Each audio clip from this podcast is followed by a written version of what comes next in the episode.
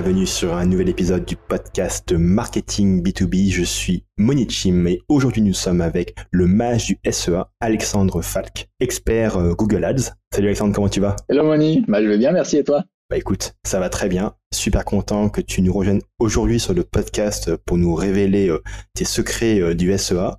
Et pour les gens de l'audience qui ne te connaissent pas encore, est-ce que tu peux te présenter rapidement? Pas de souci? Alors moi c'est Alexandre, alors j'ai que 29 ans entre guillemets. J'ai travaillé plusieurs années euh, dans les agences Big Five. J'ai monté une marketplace en tant que CMO. On a fait une levée de fonds. J'étais à la Vivatech, actuellement il y a la Vivatech. Euh, Aujourd'hui, je suis freelance indépendant sur toute la partie SEA Google Ads. Je travaille avec des annonceurs en direct et également avec des agences quand ils ont du mal à trouver des, des seniors sur le marché. Donc Google Ads en B2B, dans ce domaine-là, quelles sont les erreurs que tu vois le plus souvent?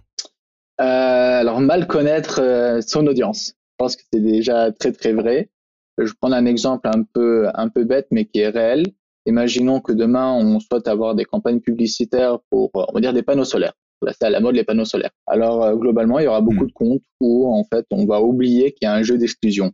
En soi il y a un jeu d'exclusion pas uniquement sur la partie démo, euh, tranche d'âge, homme-femme, etc. Non, euh, c'est plutôt aussi dans les audiences Google. Par exemple dans Google on sait qu'il y a une audience propriétaire et, une propri- et aussi une audience locataire.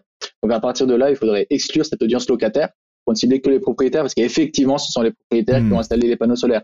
Voilà, c'est des petites erreurs comme ça, mais qui peuvent coûter très cher parce que sinon, on est censé voilà entraîner l'algo, euh, faire du smart bidding par la suite et en fait, il y a toute une période d'apprentissage qu'on pourrait éviter en prenant des, des prises de position rapides et efficaces. Donc euh, voilà, ça c'est le premier point. Et le deuxième point, alors globalement, et c'est vrai que c'est- souvent problématique, mais c'est l'importation de la base CRM. À partir du moment où on importe une base CRM client, ben, en fait, on va beaucoup plus vite. L'algo a énormément de signaux supplémentaires. Elle sait, voilà, du coup, euh, quand je dis elle, l'algo euh, sait quels, euh, quels sont nos clients et donc en fait euh, aura des learnings par rapport effectivement à l'historique de ces personnes-là, de ces internautes, avoir du lookalike par la suite, mais en back-end, on pourra revenir là-dessus parce que euh, bientôt on n'aura plus accès à, au lookalike. Donc euh, voilà, il y a tout un sujet en fait aussi d'intégrer de la bonne data, de la data qualitative. Effectivement, et, de pas nécessairement s'arrêter euh, au lead généré sur le site web, mais après faire remonter les données hors ligne, donc c'est les données qui, qui sont enregistrées par le CRM, que ce soit les Offline. opportunités, des ventes, etc. C'est ça, bah, c'est un vrai sujet. Tu as bien fait d'en parler. C'est aussi, alors là, c'est une question de maturité, c'est pas une question de d'erreur pour le coup. Euh, globalement, en Mhm. fait, il y a un sujet, ce sera la base, enfin, le logiciel CRM. Aujourd'hui, il y a des euh, logiciels CRM qui sont, on va dire, intégrés nativement à Google Ads. Les deux plus connus sont Salesforce et HubSpot. À partir de là, en fait, on Ouais. peut intégrer de manière native et automatique euh, des conversions offline, par exemple, euh, des commerciaux qui auraient converti au téléphone un lead en prospect qualifié ou en, en vente directement. En fait, il y a des, ces, ces étapes-là, on peut donc les avoir dans le CRM et on crée des conversions offline dans Google Ads pour savoir bah, la campagne A a généré par exemple 50 leads, euh, 20 leads qualifiés et 3 ventes. Finalement, pouvoir piloter au mieux, on va dire, ces campagnes et réinjecter du budget aux bonnes campagnes qui euh, fournissent, on va dire, euh, du lead de- qualifié ou de la vente et peut-être moins aux campagnes qui vont générer du lead mais pas nécessairement qualifié. Et c'est tout un enjeu, tu as entièrement raison par rapport à ça. Et voilà, il y a aussi des, je pense, des problèmes par rapport à ces conversions offline parce que exemple, HubSpot, etc., ça va donc de la donnée HubSpot sur de la conversion euh, peut-être last click, etc.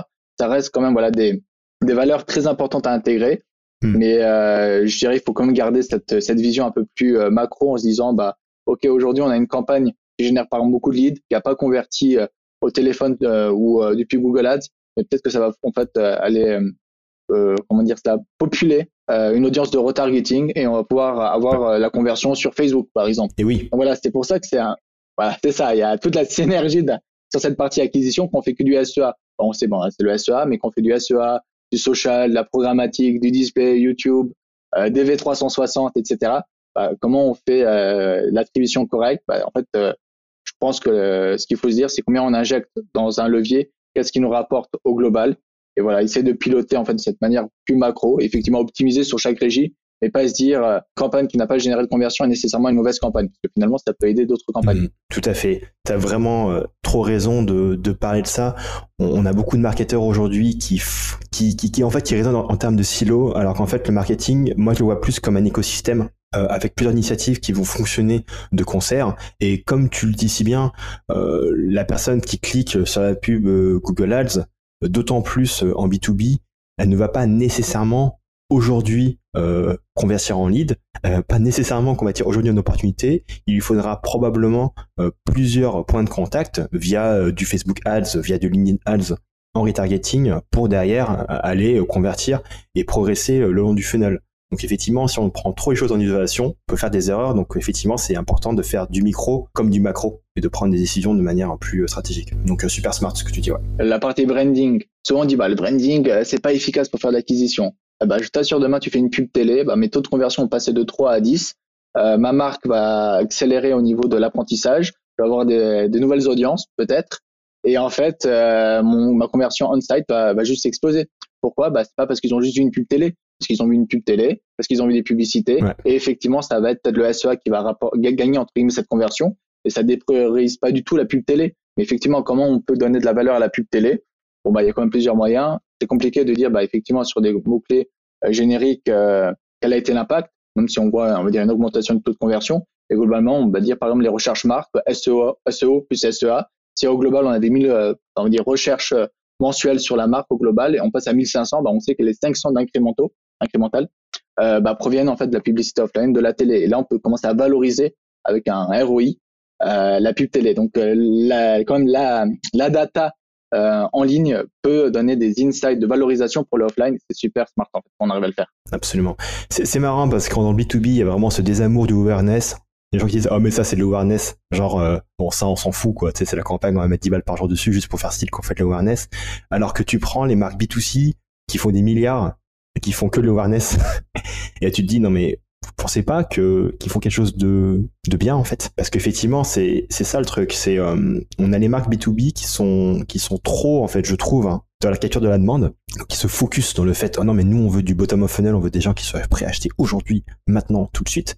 Alors que le parcours d'achat il est super long euh, alors que les gens euh, ils sont ils sont en mode achat peut-être entre 3 et 5% du temps et du coup, on oublie en fait d'adresser euh, ces 95%, 97% des cibles euh, avec euh, des contenus et des ads qui vont pouvoir donner de l'awareness et donner de la confiance et faire progresser les personnes en fait vers une conversion.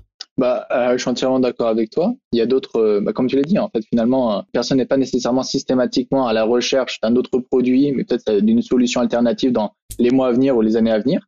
Donc changer de, de CRM, c'est un bon exemple. Ça se fait pas en un claquement de doigts. On souhaite comparer, connaître, savoir ce qui se passe, les offres, les promotions, nanana. Euh, et en fait, euh, à partir du moment où on comprend, en fait, le lead doit être traité, mais le lead, c'est pas juste euh, nécessairement une vente, mais ça peut être, disons, tu viens me voir, je suis un SaaS, tu souhaites faire de la conversion, c'est normal. Je dis, bah, lance une free démo. Bah, par exemple, moi, je trouve qu'il y a une bonne boîte qui a réussi à le faire, c'est Wallaxy. On peut parler de Wallaxy, on peut dire ce qu'on veut sur leur communication, ce qu'ils ont fait, etc. Je trouve que mhm. ça a été, voilà, euh, j'étais sur leur site, j'ai vu comment comment ça fonctionne. On rentre sur leur site, bah déjà pendant une semaine de mémoire, on a le premium, on a la VIP, on peut tout faire. C'est gratuit. Donc en fait déjà ils ont capturé euh, le lead, donc mon adresse mail, et vont me faire du nurturing en m'expliquant m'expliquant comment leur logiciel fonctionne. Donc je vais comprendre comment ça fonctionne à travers voilà, des, des, de l'emailing, des vidéos YouTube, etc. D'ailleurs c'est très smart, on peut faire du retargeting que les gens ont vu une vidéo YouTube et ça nourrit l'algo en ligne YouTube et Google Ads. Donc c'est très très smart. Et euh, globalement, bah, pendant une semaine ou même un mois, je vais avoir accès à toutes les fonctionnalités. effectivement, quand au bout d'une semaine ou un mois, on me dit bah écoute, maintenant tu vas repasser sur la formule euh, standard, standard et tu pourras faire un cinquième de ce que tu fais auparavant. Bon, euh, tu vas être frustré. Qui dit que tu es frustré, bah du coup tu vas aller payer les 20, 30, 50 euros, je ne sais combien d'abonnement. Donc il y a toute cette partie en fait démo qu'il faut vraiment donner au début parce que pour que les gens testent le produit, pour faire du nurturing, pour faire du retargeting, pour pouvoir les onboarder peut-être sur d'autres d'autres leviers, sur du naturel, etc. Et globalement, voilà, il y a, y a comme tu l'as dit, c'est une synergie. On peut pas juste rester bloqué sur du SEA, du SEO ou du social, dont, LinkedIn. Hein. D'ailleurs, LinkedIn qui est très très qualitatif au niveau de l'audience, c'est extraordinaire. Mais euh, à partir de là, en fait, euh, il y a aussi une question de budget, je pense. Quand on se dit qu'on a 2000 euros par mois, je comprends. Faites que du SEA, faites que du LinkedIn, faites que du Meta, c'est normal. Euh, par contre, si vous dépensez 20 000 ou 200 000, là, il faut penser mix média. C'est intéressant ce que tu dis par rapport au PLG, donc euh, Product Led Growth, c'est-à-dire euh, mettre au service des gens en fait une version un peu limitée du produit. C'est vrai que j'ai, alors je sais pas, je sais pas pourquoi, mais dans les entreprises qui, enfin dans les SaaS qui vont vendre plus à des grosses entreprises, je vois vraiment pas du tout ce modèle. C'est, il faut vraiment passer par un sales et après derrière on va faire la vente. Et, et moi je me demande si ce serait pas intéressant. Bah, regarde HubSpot par exemple. HubSpot qui vend un logiciel qui, qui coûte quand même très cher. Bah ils vendent, euh, ils ont aussi un modèle PLG avec leur euh, leur HubSpot CRM qui est gratuit, n'est-ce pas? Ouais. Et je pense qu'effectivement c'est un levier sous-exploité. C'est pas parce qu'on vend un logiciel super cher à une audience super mature entre guillemets et super spécialisée dans leur métier qu'on peut pas leur offrir une version 10 euh, à 20 ou 25% de son logiciel en plus, ça te coûte rien. C'est un logiciel que tu as déjà créé, en fait. Tu vas juste le brider un petit peu et tu vas le mettre, en fait, au service euh, des personnes. Donc, euh, ouais, je comprends pas que ça soit plus généralisé comme modèle. Donc, euh, bon, ça, on, met ça là. Ah, c'est un vrai sujet. J'ai un, client où un SaaS, effectivement, qui n'avait pas cette partie, on va dire, démo gratuite en ligne, et il fallait nécessairement passer par un commercial pour avoir une démo. Et par la suite, ça s'enchaîne. effectivement, c'est des gros logiciels. Et si HubSpot le fait, c'est qu'effectivement, il y a, il y a quelque chose à faire à ce niveau-là. Comme tu l'as dit, peut-être une fonctionnalité particulière à débloquer pour une audience. Euh, peut-être la fonctionnalité du moment parce que pour x y raison, un exemple, hein, peut-être au niveau réglementaire, il y a un élément qui est obligatoire dans les entreprises. Bah, autant fournir cet élément obligatoire euh, gratuitement, quitte à ce qu'il soit limité euh, dans le temps ou dans la volumétrie. Et derrière, euh, voilà, une fois que les gens l'ont testé, avoir toutes les options, voir toutes les synergies qu'il y a autour des autres features du produit. Et c'est un super sujet que tu, tu viens de mentionner parce que vraiment, ça, tu as raison, il y a souvent un sales au milieu. Et en fait, euh, qui dit appeler un sales, faire une démo, c'est comme s'engager et aller très très loin dans, euh, dans l'intégration de la solution. Alors que moi, effectivement, on me dit c'est gratuit, tu le testes pendant 30 jours, tu es content, pas content, je suis content, j'appelle le sales, je suis content. J'aimerais euh, du coup peut-être négocier les prix, mais j'aimerais me lancer hmm. dans l'aventure. Effectivement, ouais. donc beaucoup de choses à faire par rapport au SaaS. Pour revenir sur Google Ads, quels sont pour toi les points les plus critiques quand tu lances un compte? Quand je lance un compte. il y a plusieurs écoles. Il y a vraiment plusieurs écoles. Et pour le coup, je pense que euh, commencer de manière générale. Alors Google va pas être content euh, avec ce que je vais dire, mais lancer du smart bidding sur un compte où il n'y a pas de data, pour moi, c'est se tirer une balle dans le compte en banque. Tout simplement parce que un, euh, on va prendre beaucoup de temps au niveau de la diffusion. Google va recommander, par exemple, de faire euh, une stratégie type maximiser les conversions. En vrai, l'idée est pas mal. C'est laisser l'algo s'entraîner avec un budget limité, chercher les conversions. Personnellement, je l'ai testé. Je l'ai testé à plusieurs reprises. Euh, je vais diffuser peut-être 5 euh, euros par jour pendant deux semaines.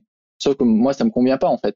Donc, je préfère en fait aller sur des stratégies, par exemple, pendant trois jours, une semaine au CPC manuel. Bah, j'ai trouvé, j'ai mes mots clés, je bide pour être en première page et pas en première position, payer le moins cher possible sur un budget limité. Donc ça, c'est un petit hack. Deuxième possibilité, euh, j'ai déjà la base CRM, je l'ai intégrée, donc je vais aller faire du ECPC pour utiliser justement un peu la puissance de l'algo au niveau du CPC. Une fois que c'est fait, bah, au bout d'une semaine ou deux semaines, bah, Attends, on va ralentir un petit peu. On va ralentir un petit peu. Euh, donc, première possibilité, c'est du manual bidding, donc enchère manuel, et tu vas dire à Google, en gros, apparaître sur la première page. C'est ça, tu mets, mets une enchère pour la première C'est ça, il y a une option qui permet de bidder automatiquement pour être en première page. Et effectivement, il y aura un CPC max en face, par exemple 1 euro, 50 centimes, 30 centimes. Voilà, il faudra aussi euh, choisir. On peut dire, je peux également être en première page et pas dépasser 1 euro du CPC. Voilà. Le problème, c'est que si euh, le CPC est au-dessus d'un euro, on risque de pas diffuser ou très peu diffuser. Parce qu'il y a une, euh, notion d'enchère et de ranking. Surtout sur un compte qui n'a pas de data, donc mm. Google ne sait pas vraiment quel est notre, je dirais, entre guillemets, score de qualité au niveau du compte, au niveau des annonces, etc. Donc on risque de payer mm. plus cher au début. Effectivement, plus le temps va passer, moins on va payer cher ses CPC. Euh, donc, faut pas avoir peur au début mm. de dépenser pour euh, diffuser et après, effectivement, pour avoir une réflexion d'optimisation. Et au début, on est obligé de, de payer plus cher que ce qu'on aurait dû payer pour pouvoir diffuser. C'est normal. Donc euh, voilà, faire ça pendant une semaine, euh, trois jours, une semaine tranquillement. Et moi, ce que je fais, je passe à ce moment-là avec une stratégie. Euh, j'ai un CPC moyen. Je sais qu'en moyenne, disons, on doit dépenser 1,50€. Bah, je dis, bah, c'est pas un souci. Je regarde quand même au niveau de mes top keywords quel est le CPC pour être sûr. Bah, si j'ai un top keyword qui est à 2 euros, bah, je ne vais, pas, je vais pas le rater. Donc, je fais juste une analyse entre 1,50 et les top keywords, combien ça coûte. Imaginons que tout va bien, c'est 1,50. Donc là, je vais faire une stratégie qu'on appelle semi-automatique. Donc en fait, je vais donner un objectif à Google de maximiser, les clics avec un CPC max. Donc euh, l'idée, c'est de, sur 1,50€, d'avoir un maximum de trafic possible sur les keywords qu'on a identifiés en amont. Donc comme ça, on va générer encore plus de data. On est censé commencer à générer quand même des conversions. Donc là, laisser tourner jusqu'à qu'on a, je dirais, une volumétrie de conversion suffisamment satisfaisante pour passer sur euh, sur du smart bidding. Moi, mon objectif, c'est de passer en réalité le plus rapidement possible sur du smart bidding. L'algo de Google est un des algos, les, si ce n'est l'algo le plus puissant aujourd'hui en fait sur le marché au niveau de, de phase d'apprentissage. Et c'est normal. Il a accès à l'historique des gens, Google, Gmail, YouTube, l'écosystème Google avec hmm. un grand G, même Waze. Donc ça va très très loin. euh, Google, c'est voilà, toute chose relative et c'est pas pour déprioriser par exemple la partie social avec Meta. Meta, bah, c'est le leader euh, du social, mais euh, comparé à Google, Google c'est un, un, monstre et et à partir de là, au niveau des informations, de la data collectée, Google c'était aussi Google Analytics, euh, oui Google Analytics par exemple, donc ils récupèrent encore des, des informations market qui étaient énormes et c'est pour ça que leur algo est très très puissant et très très fort. Et moi mon objectif le plus rapidement possible sur du target CPA. Par exemple, si je fais du lead, pour dire à l'algo, bah, moi, je veux payer 20 euros du lead. Je peux dépenser 20, 30, 100 euros. L'idée, c'était de, de me dire, bah, j'ai un lead à, à 20 euros, même si je suis prêt à dépenser 100 euros par jour ou 500 euros par jour, bah, je veux 20 euros euh, du lead. Bon, tu m'en feras 5 si j'ai 100 euros par jour. Bah, et si jamais j'ai 200 euros par jour et qu'il peut pas, et que ça va hmm. dépasser, disons, les 20 euros en moyenne, peut-être 30 euros en moyenne, bah, en fait, l'algo va dire, bah, stop, je vais pas bider pour pouvoir chercher du lead à 30 euros. C'est pour ça, c'est très important aussi de connaître son, son, sa valeur de conversion au niveau des leads. Connaître un lead euh, transforme à, combien en lead qualifié, un lead qualifié se transforme en combien en lead euh, en closing et pouvoir comme ça donner en fait des valeurs de conversion par la suite. ça voilà, on reviendra par la suite. C'est pour pouvoir en fait euh, voilà bider de manière le, plus correcte possible sur sur certaines conversions. Mmh, excellent. Et donc si je dois reprendre donc effectivement c'est du max click et après si j'ai assez, assez de conversion et après quand on dit assez de conversion ça veut dire quoi? Bah, en fait, l'algo de Google euh, de mémoire euh, donne des indications. Je crois que c'est minimum 5 conversions euh, par jour pour faire du TCPA. J'ai plus le chiffre en, en tête. Mais effectivement, il y a un minimum qui est quand même prérequis pour faire du target. En soi, normalement, le maximiser la valeur ou maximiser les conversions, on n'est pas censé avoir de, de, de minimum, mais je suis pas d'accord. Encore une fois, c'est la data. Si on a des conversions en amont et qu'on commence à changer la stratégie d'enchère, ça fonctionne quand on a de la data. Donc moi, ce que je fais pour être sûr, voilà, pour éviter de, de me retrouver un peu coincé euh, si ça marche pas, je fais des A/B tests. Je fais un A/B test maxi contre MaxConf par exemple ou euh, maxi vs target CPA. Et à partir du moment où je vois ça prend que ça fonctionne, bah, je change de stratégie d'enchère. Une fois que c'est bon, bah, je vais quand je lance un compte, bah, effectivement c'est une bonne question par rapport au keyword. J'achète du mot clé exact et du phrase, donc expression exacte. Je n'achète pas de large au début.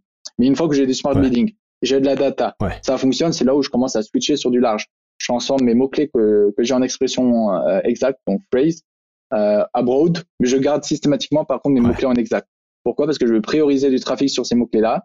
Et d'ailleurs, ça a un autre avantage, euh, ça me permet de nous protéger entre guillemets de la DSA et de la PMAX, parce que toute chose relative, euh, si jamais j'ai acheté par exemple euh, logiciel SaaS, j'ai acheté bah, logiciel SaaS S par exemple, bah en fait ma PMAX ou ma DSA ne sont pas censés ranker dessus, ne sont pas censés bider dessus. Mais par contre, il y a un misspelling, ou une autre orthographe, là, en fait, c'est de l'ad ranking de la DSA ou de la PMAX qui va rentrer en jeu, et c'est celle qui aura le meilleur ad ranking qui va diffuser. Donc, c'est pas nécessairement négatif, c'est-à-dire qu'on va payer du coup un CPC qui est moins cher. Et voilà. Donc, il y a une petite confusion dans le monde du SEA. Pourquoi la PMAX diffuse sur des mots-clés qu'on achète mmh. déjà? Pourquoi la DSA diffuse déjà sur des mots, sur des mots-clés qu'on achète déjà? C'est pas le mot-clé exact, euh, comme il est écrit en soi. Elle est là le truc. Ouais. Et euh, c'est sur les mauvaises orthographes, c'est ça? Par exemple, ou sur un, un, un mot en plus, euh, logiciel de SAS, par mmh. exemple bah là, la, la DSA peut potentiellement, ou la PMAX, diffuser dessus. Mais encore une fois, c'est pas très grave parce que si ça diffuse, ça veut dire que la ranking est meilleure et du coup, on va payer un CPC qui est moins cher. Ça, c'est ma vision des choses. Hmm. Après, il y a d'autres experts qui me diront, ma DSA, je veux que ce soit uniquement un filet de sécurité qui va récupérer tous les mots-clés que j'ai pas achetés. Ça se tient également. Ça se tient également. En fait, il faut juste être clair hmm. euh, dès le début pourquoi je fais une DSA. Ok. Bon, euh, grande densité euh, d'informations. Et donc, du coup, pourquoi, peut-être une question bête, pourquoi tu démarres pas direct en mode euh, max conversion euh, en disant bah bon Google bah voilà un algorithme puissant etc pourquoi tu t'embêtes à faire euh, euh, enchère et puis après max click et puis après max conv éventuellement? Bah en fait l'algo doit apprendre.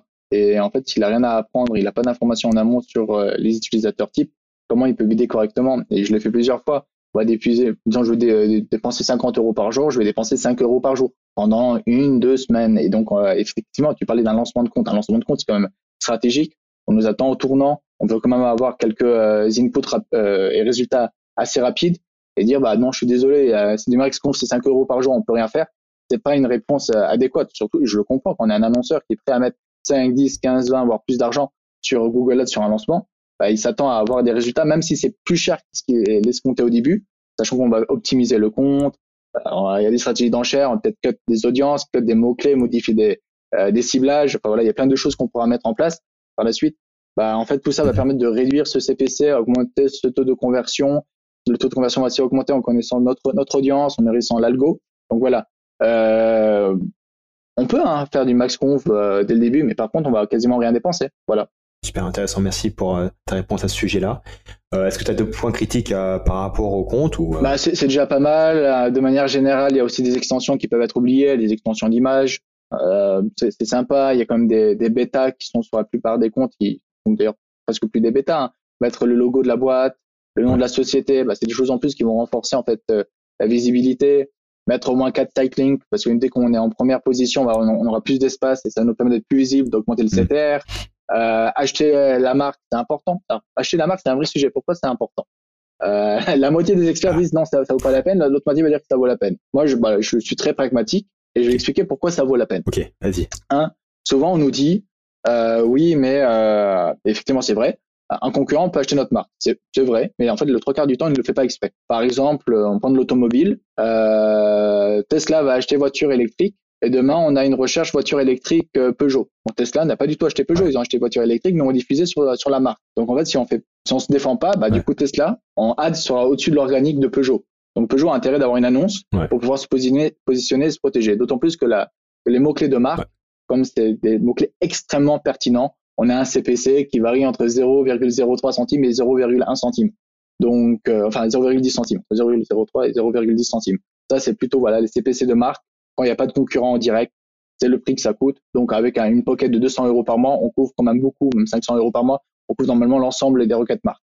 Donc, c'est pas cher payé pour se protéger pour commencer. Je recommande, à minima, si les personnes hmm. ou, les, experts, même les responsables d'acquisition ne souhaitent pas acheter de la marque, mettez même 1 euro par jour pour détecter une attaque sur vos mots-clés en exact. Comme ça, derrière, vous pouvez réagir rapidement. Il faut, on n'a pas l'air très malin quand quelqu'un nous appelle. Au fait, il y a quelqu'un qui se positionne sur notre marque euh, et on l'a pas vu. Donc ça, c'est le premier point. Le deuxième hmm. point, il y a eu. Du coup, juste attends, je vais te faire une pause. Comment tu fais pour détecter cette intrusion-là, en fait? Bah, à partir du moment où on achète un mot-clé, par exemple en exact, euh, ou en phrase ou d'autres ciblages, mais en exact, voilà, on sait que c'est le mot-clé en exact, c'est le bon exemple. On va pouvoir en fait euh, avoir des insights d'enchères pour savoir qui, qui achète le même mot-clé que nous. Donc si on achète notre mot-clé hmm. en exact et qu'on voit sur cette liste un autre annonceur qui achète ce mot-clé-là également, c'est-à-dire qu'il nous a attaqué frontalement sur de l'exact, encore une fois. Donc, euh, c'est des insights qu'on peut avoir même à un euro par jour. Ça fonctionne. Excellent. Voilà. Hmm. Euh, deuxième point, pourquoi il faut le faire? J'ai vu des tests. J'ai vu des tests où voilà, les annonceurs se sont dit non, mais en tous les cas, sur la marque, les gens nous cherchent, pourquoi je vais payer? Et imaginons, il n'y a pas de concurrent. Pas un souci. J'ai vu ces tests sur des grosses marques, hein, euh, réputées, reconnues. Imaginons euh, qu'il y a 1000 recherches euh, daily sur la marque. On va dire la marque Money, c'est un bon mm. exemple. Il y a 1000 personnes par jour qui cherchent Money quand on additionne les recherches SEA et SEO. Demain, on cut le SEA. Franchement, les trois premiers jours, on passe de 1000 à 600. On a perdu 400 recherches. On ne sait pas pourquoi. On ne sait pas où ils sont passés. On ne comprend pas. Franchement, jusqu'à présent, on ne comprend pas pourquoi. Donc, tu as ces 400 recherches qui ont disparu. Alors, peut-être, il y a des concurrents qui ont récupéré une partie du trafic, etc. Mais voilà. Donc on passe à 60%, puis on attend une semaine, deux semaines, et on passe voilà, de 60 à 80%, voire 70-80. Voilà. Donc on, perd 20-30% de volume de requêtes sur sa propre marque, sachant que la marque convertit à, 10, 15, 20%. Donc on perd quand même énormément de chiffre d'affaires. Donc euh, payer 10 centimes le clic et avoir 30% de chiffre d'affaires en plus sur le delta qui manque, bah, je pense que ça vaut la peine. Et du coup, effectivement, on, réactive le SEA et on repasse à 1000. Donc c'est bien la preuve que le SEA apporte un incrémental non négligeable sur la marque. Donc euh, ça, c'est des tests qui ont été faits plusieurs fois. Il y a même un article, hmm. euh, bah, pour ceux qui suivent un peu voilà, le monde des agences, il y a Kayat qui avait fait un article là-dessus où ils avaient cut euh, le SEA et fait tourner uniquement le SEO sur une marque. Je crois, même l'article date des années de 2020, donc ça date un peu, mais euh, euh, ils donnent pas les chiffres pour le coup, les pourcentages que je viens d'énumérer, mais ils disent qu'il y a une différence, il y a un delta. Donc il y a quand même des, des, des, analyses qui ont été faites, qui ont été publiées publiquement, ah et des choses voilà beaucoup plus privées, je peux pas en parler mais euh, voilà, on voit un, différentiel de 20-30%, donc n'est pas négligeable sur la marque. rien que pour ça, il faudrait acheter la marque et éviter, voilà, laisser la place aux concurrents, perdre des internautes qui vont convertir. D'autant plus que sur des produits B2B, bah, on en a, euh, voilà, le, trafic reste toute chose euh, relativement limité comparé à du B2C. Donc c'est encore plus dommage de, rater cette partie-là. Hmm. Ouais. On a discuté aussi du quality score sur les keywords. Qu'est-ce que qu'est-ce que tu vas dire à l'audience par rapport à ça? Le QS keyword est mort. Voilà. Je... Pourquoi? Bah, C'est même pas moi qui le dis, c'est Google. Déjà, le QS, quand on l'a, donc le QS Keyword, donc comment on reprend ce que c'est, hein, c'est comme un ensemble d'indicateurs qui donne une note euh, de 0 à 10 sur les mots-clés. Et en fait, déjà, cet indicateur, cette note, ne fonctionne uniquement que pour les mots-clés en exact. Donc, si on fait du phrase et du large, c'est pas prêt encore. D'accord. On va dire c'est juste sur l'expression exacte qu'on a écrit, disons money. Voilà, on aura le, le, QS, mais si jamais on a acheté le money en large et quelqu'un cherche Money Expert LinkedIn Ads, bah, Money Expert LinkedIn Ads n'aura pas de note QS. Hmm. Voilà. Donc c'est vraiment ce qui a été écrit qui sera noté au niveau du mot-clé. Voilà. Ça c'est le premier point. Le deuxième point, et c'est pas moi qui le dis, en fait c'est Google Ads qui dit euh, que euh, finalement c'est un KPI qui date de l'époque des dinosaures. Hein. c'est un fichier qui a tourné et euh, que quelque part, ce qui va déterminer aujourd'hui le CPC, c'est plutôt le taux de conversion. Donc cette notion de pertinence. et quand on parle de taux de conversion, donc ça veut dire est-ce que les LP sont bien faites? Est-ce que l'UX lui est fluide? Est-ce que les annonces effectivement génèrent du trafic? Parce que plus il y aura de trafic, plus effectivement on va générer.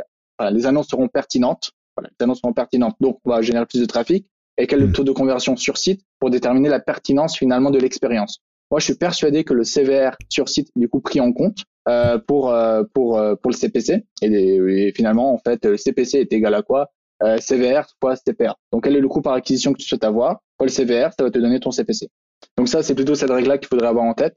Après, est-ce qu'il ne faut pas optimiser euh, la question Est-ce que du coup le QS, il faut le jeter à la poubelle? Bah, Je pense qu'on n'est pas obligé de jeter le bébé avec l'eau du bain. Euh, on peut le prendre comme signaux, comme élément à, prendre en compte. Si effectivement on a une alerte sur l'annonce, bah, on l'améliore sur les landing pages et aussi les landing pages peuvent avoir des QS. C'est une petite option à part.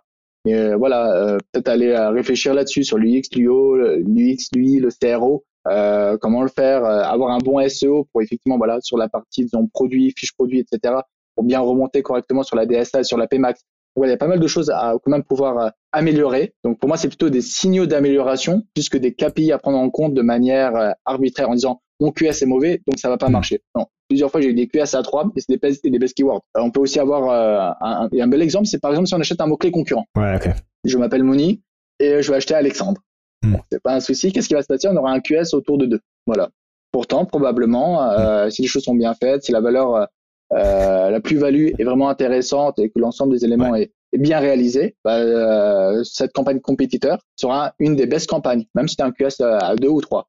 Par contre, là où c'est vrai et ça peut être problématique, si le QS est trop faible, on aura une diffusion qui sera limitée. Donc globalement, si on a un QS au-dessus de 3, voilà, on va diffuser, c'est pas un souci. En dessous du 3, en dessous de 3, on va être euh, euh, limité. Donc moi je dirais voilà, structurellement c'est ça le problème, s'il est trop faible, inférieur à 3, bon, voilà, c'est Google qui dit on sera limité, donc pratiquement. Par contre voilà, on peut voir euh, même dans, dans les documents support hein, de Google Ads, ils disent hmm. éléments à ne pas prendre en compte dans l'optimisation. Est-ce qu'on peut override? Est-ce qu'on peut dire ok bah, vu que mon QS est 2, du coup je vais mettre une grosse enchère bah, en fait, c'est. ça passe. Normalement, oui, mais la réponse est non, parce que si on a un QS à 2, le souci, c'est qu'on aurait euh, limité dans la diffusion. Donc, moi, je dis, bah, faut quand même améliorer un peu le truc, peut-être avoir une landing page qui parle, en fait, de, par des avantages, des inconvénients avec le concurrent. Bon, voilà, déjà, on, va retrouver ces mots-clés sur cette landing page. On a un QS qui va passer peut-être de 2 à 4. Voilà.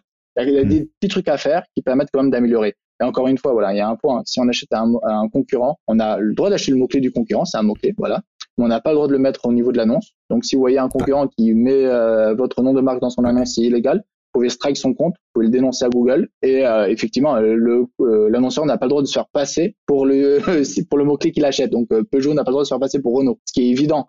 mais effectivement, il y, a des, il y a des boîtes qui jouent un peu sur l'ambiguïté et ils peuvent aussi se faire strike. D'accord. Une question. supposons que voilà Tesla et Peugeot ils sont en compétition. Tesla achète le keyword voiture Peugeot donc les gens ils cliquent sur l'annonce euh, voiture, euh, voiture, voiture Peugeot, euh, Peugeot vs Tesla, ils arrivent sur une landing page de comparaison entre les voitures Tesla et les voitures Peugeot, qui est, on va dire, qui est objective. Ils ne racontent pas n'importe quoi, ils ne mentent pas. Est-ce que c'est OK juridiquement ou non? Alors ça, c'est d'un point de vue Google, ils ont le droit hein, de rediriger vers l'URL qu'ils veulent. Après, effectivement, est-ce qu'ils peuvent avoir une analyse au niveau de leur site, donc c'est un plutôt marketing de manière globale, est-ce qu'ils ont le droit de le faire? Moi, j'ai eu beaucoup de boîtes le faire. Donc c'est pour ça que je le dis. Hmm. Mais je m'avancerai pas sur la légalité de, de la chose. Hmm. Je pense que pour le coup, c'est plutôt un avocat qui devrait intervenir en disant oui, on a le droit de parler. Peut-être dans les industries, c'est interdit. Euh, je ne sais pas. Mais euh, hmm. faut en parler de ça. Il y a beaucoup de, de SaaS qui se comparent. Euh, même d'un point de vue SEO. Clairement. Je donne un exemple. Euh, moi, je l'ai vu récemment quand je cherchais un, une comparaison avec je sais pas, Revolut contre VS N26. Il y a un site qui va dire bah, Revolut fait quoi, N26 fait quoi. Si en SEO ils ont le droit de le faire, pourquoi on pourrait pas le faire euh, d'un hmm. point de vue ads. Voilà, c'est la question que je pose. Peut-être je me trompe, hein, mais c'est voilà, c'est une réflexion à avoir. Comment on fait pour euh, optimiser un compte existant? Bah, ça dépend de ce qui existe. Évidemment. Honnêtement, voilà. Et bon, imaginons qu'on est dans le meilleur du monde, on a, on a un compte Google Ads qui tourne, et plus ou moins Agakure. Donc, Agakure, c'est une structure qui permet d'utiliser le smart bidding dans son plan potentiel. Il n'y a pas de choses, voilà, qui, nous choquent. On n'a pas de groupe d'annonces qui euh, consomme 90% du budget. Voilà, les choses se, se passent bien. Imaginons qu'on est dans cette situation-là. Bah, en théorie, on devrait être content. Mais bon, c'est vrai qu'on reprend un compte, on nous demande de l'optimiser. Donc, c'est pas de, de, dire, bah, ce qui existe, c'est suffisant. Et des fois, c'est le cas sur la partie search. Donc, la question, c'est comment on va l'escaler ce compte. Alors, effectivement, Google Ads, souvent, on le résume à cette partie mot-clé. Mais non. Euh, Google Ads, c'est aussi, euh, par exemple, de la, DSA. C'est euh, du PMAX. C'est du YouTube. C'est Display. C'est Gmail. C'est Discovery. Euh, donc, en fait, il y a des formats au sein de Google Ads qui vont aller chercher, en fait, des, des, des, du trafic et des internautes supplémentaires, soit sur du post-view, soit sur du post-click. Comme le display, c'est top pour du post-view. Honnêtement, je pense qu'on est très peu à avoir cliqué sur une annonce display sur un site euh, pour faire la conversion. Peut-être en retargeting et encore. Euh, YouTube, bah, ça, ça quand même euh, permet d'avoir pas mal d'insights supplémentaires. On peut pousser à la conversion. Il y a des formats voilà qui poussent à la conversion. Bah, à l'époque, ça s'appelait YouTube for Action, mais il y a moyen que ça ait encore changé. Ça a bien changé le, le nom de temps en temps. En gros, on aura des call to action sur la vidéo, etc., pour pousser les gens à aller sur le site et convertir. Et ça, c'est encore en gardant en tête qu'un clic égale une conversion. Voilà, c'est ce qu'on s'est dit. Il y a mmh. beaucoup de touchpoints, mais bon, la, la, la, l'avantage, je dirais, de YouTube, ça fait un peu de brandformance. Voilà, on fait du branding, on fait de la noto, on est sur une régie un peu euh, VIP. Bah, YouTube, c'est pas euh, www. je sais pas quoi.fr. Voilà, c'est quand même un, une régie, un, espace, un emplacement assez premium. Donc on gagne un peu en crédibilité, donc c'est déjà positif. Après, le problème de YouTube pour avoir de la vidéo, est-ce qu'on a le budget pour faire de la créative euh, vidéo? C'est la question. Souvent, c'est le point de friction, honnêtement. Hmm. Euh, il y a aussi des best practices à avoir. Un, un pack shot au début, un pack shot à la fin pour la partie branding. Euh, quel est le format qu'on souhaite mettre en avant aussi? Parce que si on sort de voilà, YouTube for Action, on peut aussi choisir le format qui nous intéresse. Il y a le format bumper en 6 secondes. Donc, on va canarder les gens en coup de 6 secondes en train d'avoir un message très très clair pour faire du retargeting. Euh, il y a des formats, par exemple, skippable. On va juste diffuser pendant 5 secondes une vidéo de 30 secondes et si les gens accrochés vont regarder la suite, donc on sait qu'on aura des visionnages qualitatifs. On aura aussi des, ça peut être aussi intéressant, faire une, offre, une promotion, du retargeting, euh, des vidéos, on va imposer 15 secondes de vidéo. Mmh. Bon voilà, mais on a intérêt de pas se planter parce que sinon effectivement ça peut énerver les internautes. Euh, voilà, il y a des formats voilà où on peut aller chercher cet incrémental, cette crédibilité, cette réassurance. Donc, quand on parle de réassurance, il faut aussi mettre des éléments de réassurance dans le site, pas dans la publicité. Hmm. Euh, est-ce qu'on a des avis Trustpilot Est-ce qu'on a des avis GMB Voilà, il y a quand même des, ou des testimonials. Il y a quand même une réflexion créative à avoir en amont pour dire quel message je, veux apporter, sur quelle régie publicitaire et quel est mon objectif derrière. Si on veut faire du YouTube pour de la conversion, voilà, le taux de conversion sera beaucoup plus faible que du search. Ouais. Donc, mieux vous dire, bah, en fait, je préfère euh, euh, réassurer un maximum pour que derrière, ils convertissent une fois qu'ils sont sur mon site. Voilà on va aller chercher plutôt du post-view que du post-click. Euh, voilà, il y a, y a, des choses à, ce point-là. Je parlais de Discovery. Bah, Discovery, c'est quoi? C'est comme un format qui permet de publier sur la page en statique, hein, sur la page YouTube en accueil, la page d'accueil de YouTube plutôt, voilà, en français. le réseau Discover de Google. Bon, c'est sur le téléphone, souvent on, le voit, mais on comprend pas ce que c'est. Et par contre, on a accès à l'inventaire Gmail. Donc souvent, je pense que tu as pu le remarquer, dans l'onglet promotion sociale, il y a des publicités de temps en temps qui, qui se glissent dedans. Et ben en fait, euh, c'est le seul moyen d'avoir accès à, cette, euh, à cet emplacement. Et globalement, je trouve que ça fonctionne très hmm. bien le Discovery, parce qu'il y a très peu d'annonceurs qui le font. On a des CPC très faibles. Ah ouais, ouais franchement, je, je toi, euh, Discovery en retargeting en acquisition. Alors je dis pas que ça va importer le même volume que le search, mais ça va importer un incrémental qui n'est pas entre guillemets déconnant par rapport au coût. Euh, J'ai peut-être un taux de conversion qui sera 5 fois inférieur, mais je vais payer un CPC qui est 5 fois inférieur. Donc je me retrouve en fait dans le calcul. Ouais, donc, du coup, euh, ok. Donc des très bonnes idées. Euh. C'est vrai que bon, Discovery, non, j'en fais pas. Euh, YouTube non plus. Mais c'est vrai qu'en B2B, on parle très très peu de YouTube. on parle beaucoup de LinkedIn Ads, on parle beaucoup de Google Search. Donc ça m'étonne un petit peu. Et je pense que ce serait bien effectivement d'aller. Mais je pense effectivement la friction de voilà, faut, faut, se faire une vidéo, il faut que la vidéo elle soit elle soit chouette. Je crois que c'est ça qui qui freine les gens en fait. Bah, si on peut comparer là où il y a aussi de la friction et c'est rigolo, c'est bizarre et c'est pas censé être naturel par exemple dans l'automobile. L'automobile, ça reste des, des, véhicules, on est à 20, 30, 50, voire plus. Et c'est vrai que leurs chaînes YouTube ont, du mal à démarrer. Si on regarde vraiment sur la partie organique, on voit que YouTube ne fonctionne pas. Par contre, ils font énormément de pubs à la télé, hein, l'automobile. Donc ils savent que le, branding est important pour euh, pour convertir. Et encore une fois, on est sur des véhicules voilà à 20, 30 000 euros. Donc on peut quand même faire une similarité avec euh, le B2B, D'autant plus que dans l'automobile, c'est pas parce qu'on a vu une pub ou qu'on a été sur le site qu'on va convertir. Souvent, on va réfléchir pendant un mois, voire plus, on va faire des ah comparaisons. Une fois qu'on a fait les comparaisons, on va aller en ah concession. Quand on va aller en concession, il y a moyen qu'on teste un ou deux véhicules. Donc voilà, c'est très très complexe l'automobile pour, pour la conversion. On peut pas dire que le SEA fonctionne seul, que euh, le branding fonctionne seul. Pour le coup, c'est vraiment un truc de synergie. Et en fait, c'est vrai que je trouve que dans l'automobile, là, c'est en train de changer, c'est en train euh, d'investir de plus en plus YouTube parce qu'ils ont compris que cette partie branding, crédibilité, YouTube est capable de les apporter. Demain, on, on est enfin, un logiciel SaaS.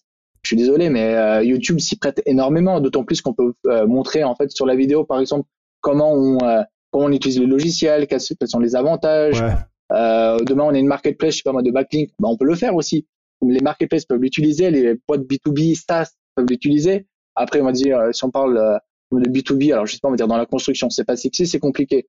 Bah, pourtant, moi, je suis sûr qu'il y a des gens qui cherchent euh, machine, euh, machine de chantier. Et en fait, bah, YouTube est capable d'apporter en fait une autre dimension. C'est vrai que j'en ai pas parlé au niveau du ciblage. Hmm. C'est d'aller cibler des internautes qui ont fait des recherches spécifiques sur Google. Donc, si un, des internautes hmm. ont cherché machine de chantier, par exemple, on peut aller les cibler sur YouTube. En quoi ce serait choquant? Bah non, c'est pas choquant. On a une audience qualifiée qui est en recherche plutôt active. Alors j'aurais dit on fait du low collect, mais on peut plus le faire. On peut faire du retargeting. Voilà, il y a quand même des, éléments. On peut aller, euh, euh, ça j'appelle ça la technique du sous-marin. Euh, créer une audience custo, dire bah je vais mettre dedans toutes les personnes qui ont cherché mes concurrents et aller leur présenter une annonce sur mmh, YouTube. Malin. c'est malin. Hein. Du coup, le concurrent ne sait pas que tu le fais. Tu vas payer tes CPC, CPM super pas cher entre guillemets que si tu aurais, ça aurait été en frontal et euh, c'est un gentleman agreement que ça compte pas. Ouais, d'accord. Alexandre, merci beaucoup d'avoir apporté toutes ces pépites. Comment ça se passe si les gens de l'audience veulent en savoir plus sur toi ou te contacter? Bah, Sur LinkedIn, Alexandre Falk, euh, le match du SEA, j'imagine que je dois ranker. J'ai aussi une newsletter, la Gazette du SEA, où j'essaye voilà, de partager un maximum de contenu, d'informations. Euh, donc n'hésitez pas à vous inscrire. Super, je vais lâcher tous les liens dans la description du podcast. Merci beaucoup Alexandre, à bientôt. Merci beaucoup Moni.